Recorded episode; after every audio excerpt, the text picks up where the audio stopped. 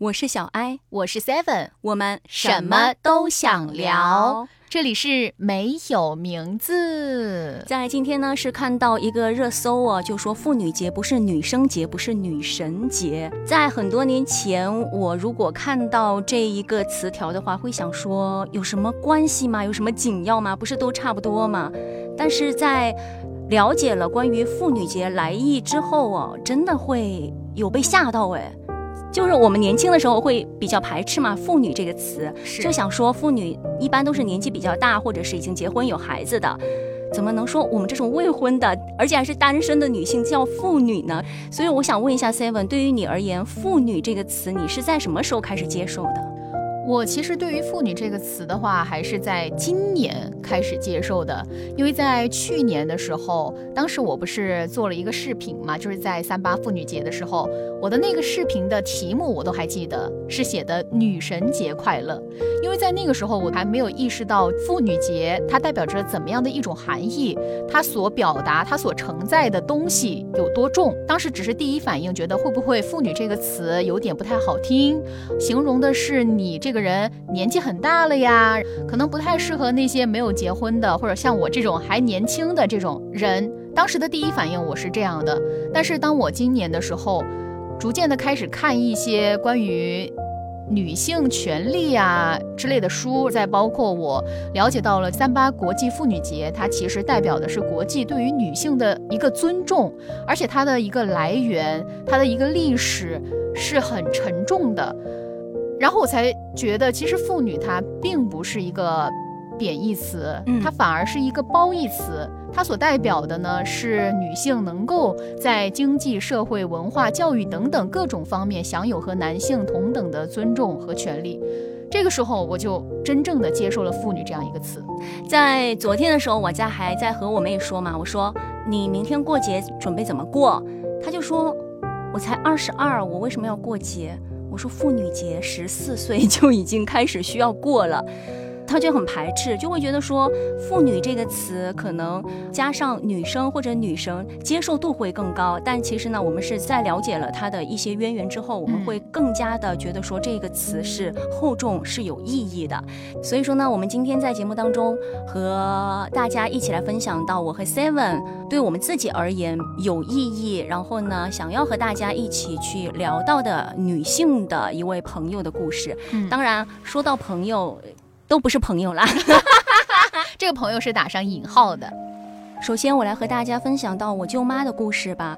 在今年的二月二十二日，我舅妈是因为肺癌去世了，只有五十三岁。对于我来说，当时在葬礼的现场看到她的遗体的时候。我对着他的第一句话就是你怎么那么不争气？所以说呢，这个故事要从很长很久远的时间开始和大家分享了，可能有点啰嗦。我舅妈和舅舅是姐弟恋，我舅舅当时在所里是很受欢迎的，因为他很帅，很多女生去追他。我舅妈呢也很喜欢我舅舅，但是我舅妈比我舅舅大三岁，虽然说是女大三抱金砖。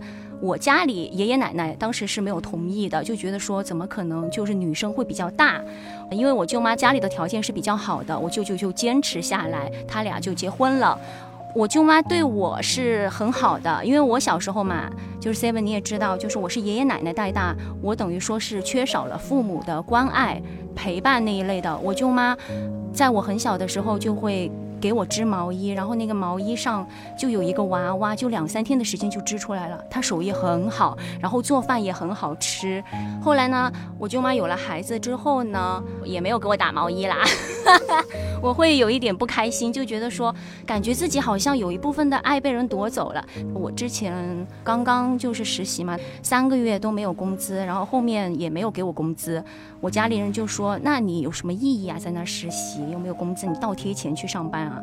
我个人而言，就只是单纯的很喜欢这个工作，所以说呢，我就一直没有说我要离开这儿。我舅妈是家里唯一一个支持我的，她就说：“她说静静喜欢就让她去做呀，喜欢就行了呀，不要顾虑那么多。”就直接的亲属关系来说，她不是跟我是直属亲戚，但我在她那儿真的就会获得很多的安全感。到一九年的时候，我舅妈就忽然就是微信找我聊天，跟我说她发现我舅舅出轨了。出轨的还是同一个单位的人，就是同一个所里的人。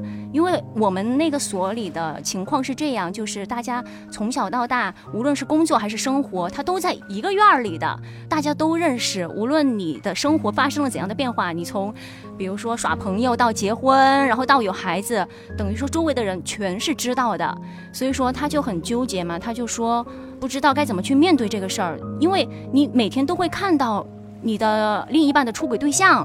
在工作当中也会打照面，他就很难受、很压抑，就跟我分享这个事情。我的第一反应就是劝他离婚。明明舅舅是我的亲人，但是我的第一反应就是让我舅妈离婚，因为我觉得我舅妈条件很好啊，根本就不用顾虑啊，就不用受什么委屈。但我舅妈因为比较传统嘛，那一代的人就会。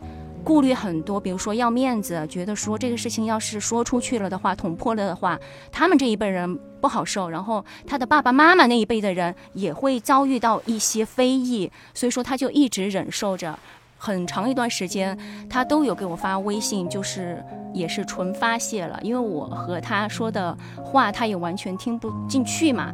后面呢，我就慢慢的知道我说的话没有任何意义，就学会了转移话题。当然，我其实，在过程当中也会不停的告诉他，就是希望他能够慢慢的学会爱自己，因为他从跟我舅舅在一起之后，可能他心里也是有那种意识，我比你大，我可能就需要照顾你。我舅妈从头到尾真的是什么都把舅舅照顾得很好，我舅舅就直到这次葬礼，就会发现他真的是生活不能自理，很多事情都不能面对。在二零年的六月份的时候，我也有请假。其实我不知道 Seven 你是不是记得，当时就是我说我舅妈好像生病了，需要去医院去确诊。就是那一天就已经确诊了，她是肺癌的晚期。其实，在那之前呢，就是从一九年到二零年的六月份确诊期间，她有一个很大的变化，都是我们全家人都忽略的，就是她暴瘦。就一下子整个人都已经瘦得脱形了，但是我们都没有往那方面想，我们想的就是啊，可能他在减肥，然后每次，比如说在聚会的时候、聚餐的时候，也会开玩笑说，你在减肥吗？你是不是有点用力过猛了？然后舅妈就说啊，没有啊，就吃的有点少。我其实当时已经和他有聊到关于就是我舅舅出轨的事儿嘛，但是我自己也完全没有往身体那方面已经出问题的那方面想，所以说后来我就想到说，可能我舅妈的肺癌也是因为。从一九年到二零年六月发现期间，他整个人他都是很压抑的，因为他没办法和任何人去说这个事儿，他没办法和他弟弟说，没办法和爸妈说，只能和我这种晚辈，然后又没办法给他提供任何帮助的人去吐槽，就导致他情绪可能发生了很大的变化，然后引起了身体里的一些病变吧。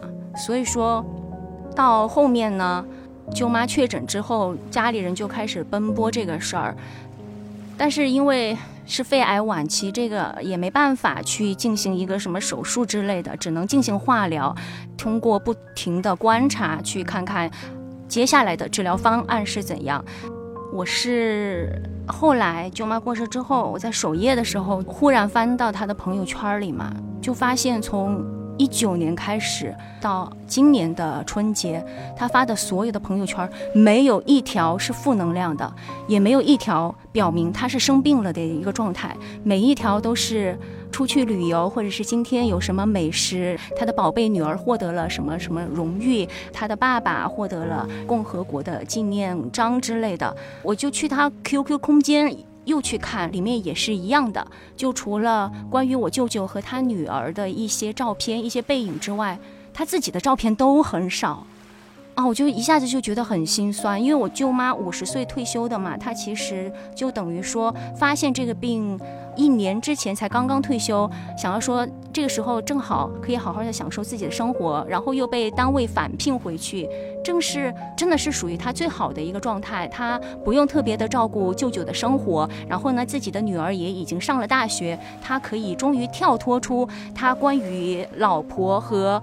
母亲那个角色就可以稍微的脱离一点，可以活得更加的自我的时候，然后发生了这个事情，对我来说是真的很很难受的。因为我途中其实有几次也会劝他嘛，就是说他让他离婚，他可以选择更好的生活，他可以选择更好的人，可能跳脱出这种家庭氛围的话，你也会更加的舒畅，心情也会更加好一点。虽然他总会说，反正我都会死，他也会。把那些负面就是就是反馈给我，但我想说就是还是不同啊，就是你经历的过程，你体验的就不会有那么多痛苦。对我而言，我可能说的比较乱啊，因为我感觉我说的时候浑身都在发烫。就是对我而言，我会觉得。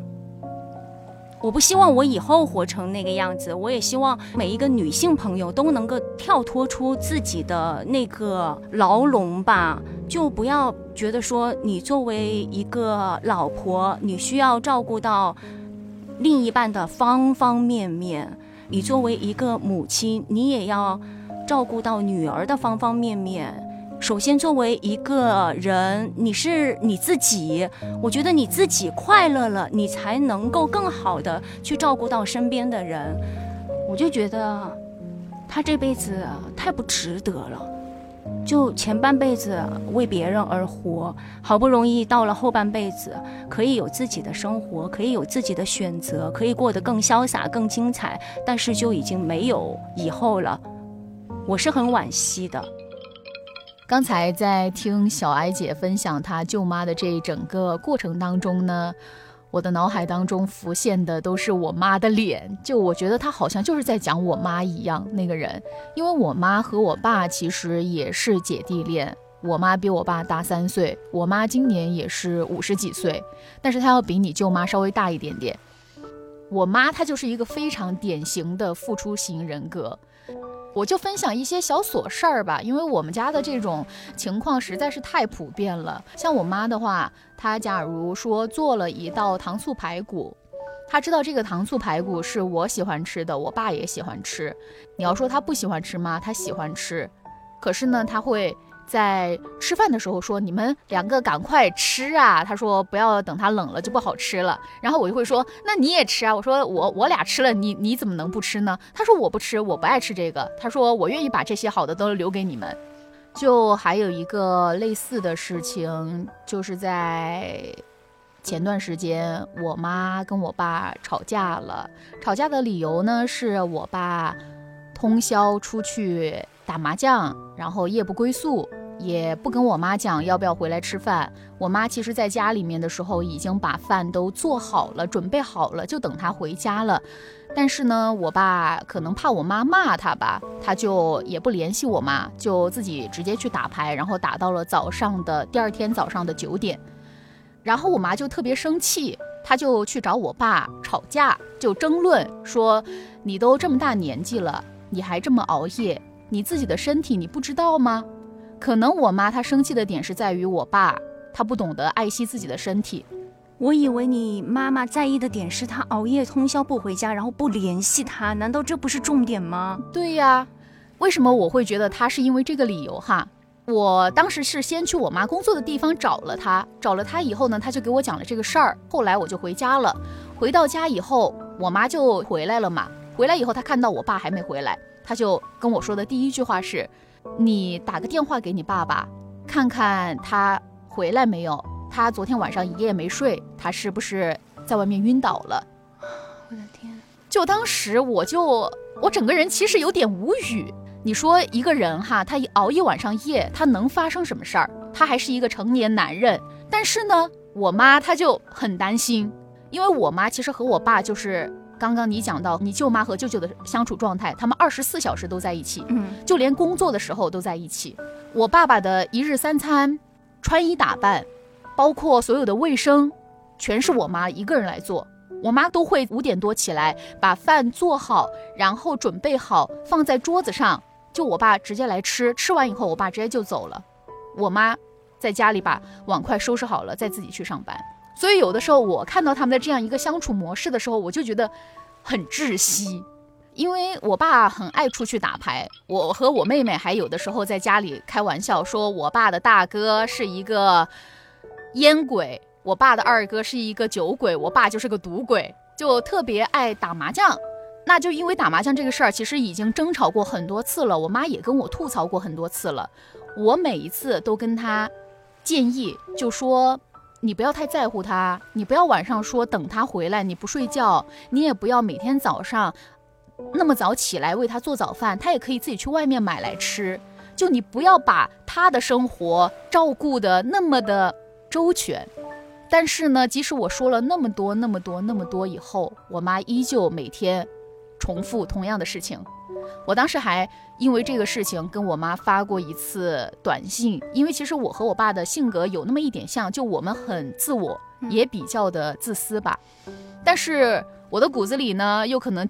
就是继承了我妈的这一个缺点，我觉得付出型人格就是一个缺点，在我的看法里啊。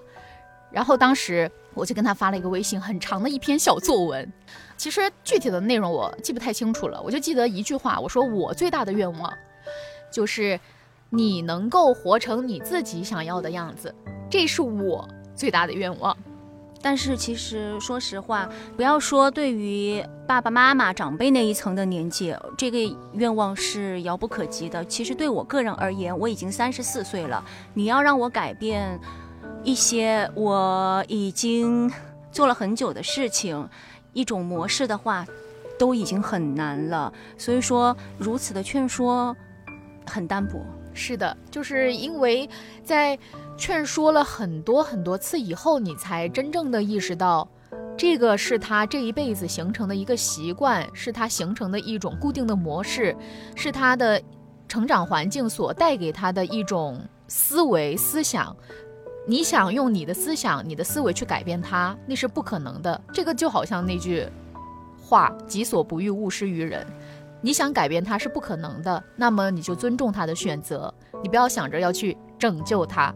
就像刚才关于 Seven 说到的付出型的人格，也许他们真的是需要通过别人对自己的需求、别人对自己的需要，才能完整自己吧。就是通过别人的一个肯定，然后就觉得说自己是被需要的，自己的价值才有显示出来。对我当时也是有去了解这个付出型人格的嘛，我就感觉可能就更多的能够理解一点我妈了。因为在每一次吃饭的时候，或者他在做一件事情的时候，他是希望得到我们的肯定的。那我就说以后他无论做什么，我就多给他一点鼓励。作为一个女性来说，我们在这儿呢，和大家就是分享到了自己家人的一些故事，也是希望大家能够更加的爱自己，做自己，就不要因为可能我们身上背了一些。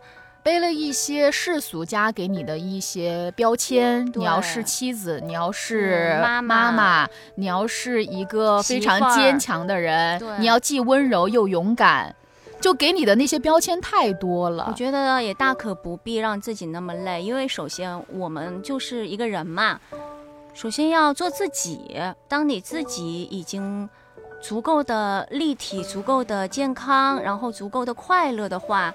你再去完成其他的事情，就不会给自己那么多的包袱，也会让身边的人更加的轻松。因为有时候，就像刚才所说到的这种付出型的人格，也不一定就是身边的人会接受你这样的一种状态，甚至会让对方感觉说是会有压力的。这个爱是有条件的。刚才说到你妈妈说这个东西。我可以自己都不吃，但我我要把所有的好东西都留给你们吃。对我发现很多长辈都会说一些类似的话，比如说我都是为了你，然后我才这样的。我为了你，我没有离婚，为了你我才出去打工。对这种类似打着为你好，为了你的名号，其实对于身边人来说是非常沉重的。也大可不必，其实他们也不会接受，因为对我自己而言，如果你说你这样做是为了我，我会觉得说我并不需要。我会想的是，一个就是你刚才的那个念头，嗯，第二个我想的就是，你说你为了我，你有问过我的需求吗？对，就可能我需要的是香蕉，但你给我的是苹果，但你又给了，你又觉得你自己付出了，是，这就是我觉得付出型人格一个很悲哀的一点，就是他明明他付出了自己所有的东西，但是接受的那一方却理解不了他的那一份付出，所以我才觉得他很悲哀。我觉得现在的年轻的朋友可能会没有那么多类似的一些让我们看不惯的一些，比如说像我，其实就觉得我舅妈很懦弱呀。为什么就是在发现出轨的那一刻，你没有去选择离婚啊？现在很多的朋友嘛，就越活越自我了，说的可能难听一点是自私，说的好听一点就是自我了。我觉得这样是很好的一个方向，哎。而且我觉得，像现在很多女孩的她的那一种女性意识是慢慢的觉醒的。在曾经的时候，就是无论是你的父母还是这个社会教给你的东西是，你要成为一个贤妻良母，你以后到了一定的年纪，你要结婚生子。但是呢，像现在很多女孩，她能够慢慢的意识到，我要活出我自己的人生，我的人生要由我自己来定义，自己来做主，而不是说我是为了世俗当中的一些规定，按部就班的去完成一些事情。我觉得这是很好的地方。对，就是我们选择的范围是更加的大了。当然也会有一些非议，比如说像我这种八零后，我觉得相对于大社会的环境来说，对我们还是有一些不友好的。比如说像我这样三十四岁，然后所谓的大龄，然后又是单身，就会被封上什么标签“剩女”之类的，就感觉说你到这个年纪你还不结婚，你还不生孩子。你到底在干嘛？就觉得你是个 loser。对，而且你们又是在七零后那一种传统思想的成长起来的，又是在九零后这种思想慢慢基本上已经开始放开、打开、活出自我的这样两种思想的碰撞交汇。对我就是在中间，就掐在那个中间就很尴尬。所以说我个人是觉得现在有一些氛围是。不太友好的，嗯呃，虽然我自己会坚持做我自己，就觉得说很多事情，比如说什么爱情啊、结婚呀，还有生孩子呀，其实生孩子方面压力还是会有，因为毕竟生孩子他真的会有一个生育的年龄在那儿，身体上面的各种限制。但我不希望就是别人告诉我你该怎么做了，怎么嘛？我是该死了吗？真的，我也觉得，我觉得其实你。所展现的一种状态和你的态度，就我很喜欢，我也觉得很棒，很值得学习。就是你给我的感觉，就是你和这个世俗在抗争，你不是说顺应了他们给你限制的条条框框。虽然说你抗争了，你得不到一些好的反馈，但你还是在抗争。我觉得这是我觉得很棒的一个地方。可能是因为成长家庭的原生家庭的一些原因吧，我对婚姻没有什么特别大的感觉，我只是想说。结婚我不排斥，如果是我遇到那个人，我想和他在一起，那就结婚啊，并不是说我是在抗拒这个事情，而是没遇到而已。还有就是在生孩子这一块儿，我不愿意我的孩子变成我这样。跟我有一样的经历，所以说我会觉得说生孩子这个事情也要有一定的准备，不会像说到了年纪我就该生孩子了，而是我有没有能力去抚养这个孩子，是不是我能够给他更好的生活，就不单单是啊，我只要把孩子生下来，我完成了任务，我就没有其他的事情，接下来就养孩子。我会想说，我想要孩子，那肯定是因为我有这个能力养好这个孩子。就像有的朋友说到的，这一批不想生孩子的朋友，相对而言，可能他们更有责任感了，因为他们意识到这个东西是不能轻易去碰的。就可能以前他们生孩子是为了生孩子，但是像现在生孩子是说我真的爱这个孩子，我能给这个孩子最好的条件，我才去把他生下来。所以说，说到底，我们这些所谓在反抗的人，所谓不走寻常路的人。都只是在做自己了。对啊，其实这样我们和大家分享下来，我们想表达的就是，女性朋友要更加的爱自己，自我为中心。你自己快乐了，你自己幸福了，你才能够给身边的人更多更好的一些照顾。对，而且呢，也希望各位女性朋友们都能任性一点吧，在你的人生当中，一辈子也就这么长。不要为了所谓的世俗，也不要为了那些顾虑，活得不像自己，做自己才是你这辈子最应该做的事情。就像我们节目的 slogan 最后一句话说的：“希望你不被定义，也不要让别人来定义你自己。希望大家都能够轻轻松松的、好好的享受自己的这仅此一次的人生吧。管他呢，希望大家能够开心快乐，不只是今天，不只是今天。拜拜。忘了什么时候开始，到清晨才能入睡，也忘了什么叫做结尾，又有谁在乎呢？凌晨三点的窗前，播放着那段时光，有一个骄傲的少年，隐藏他的青春。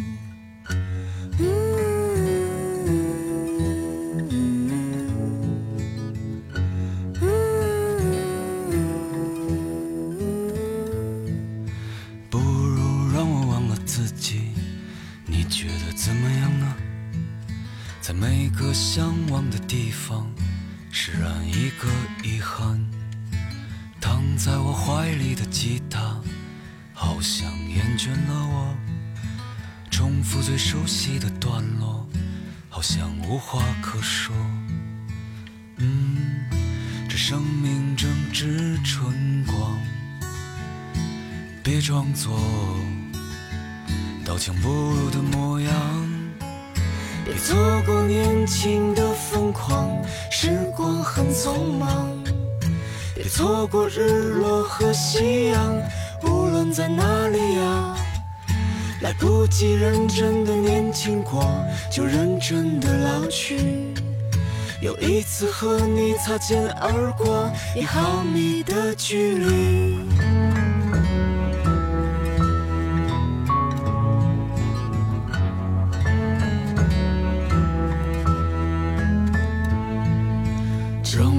再次抱起吉他，为你唱那一首歌，重复最熟悉的段落，就当明天不在。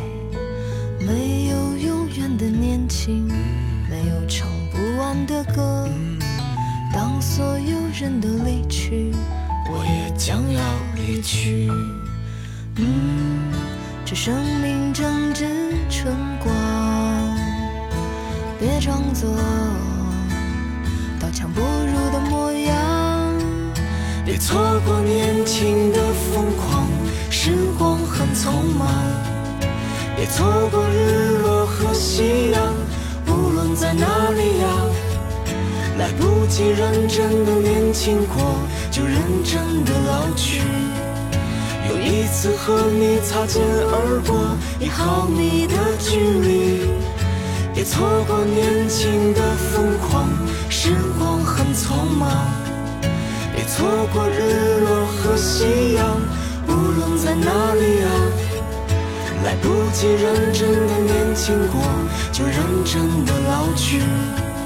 又一次和你无话不说，开始对话以前。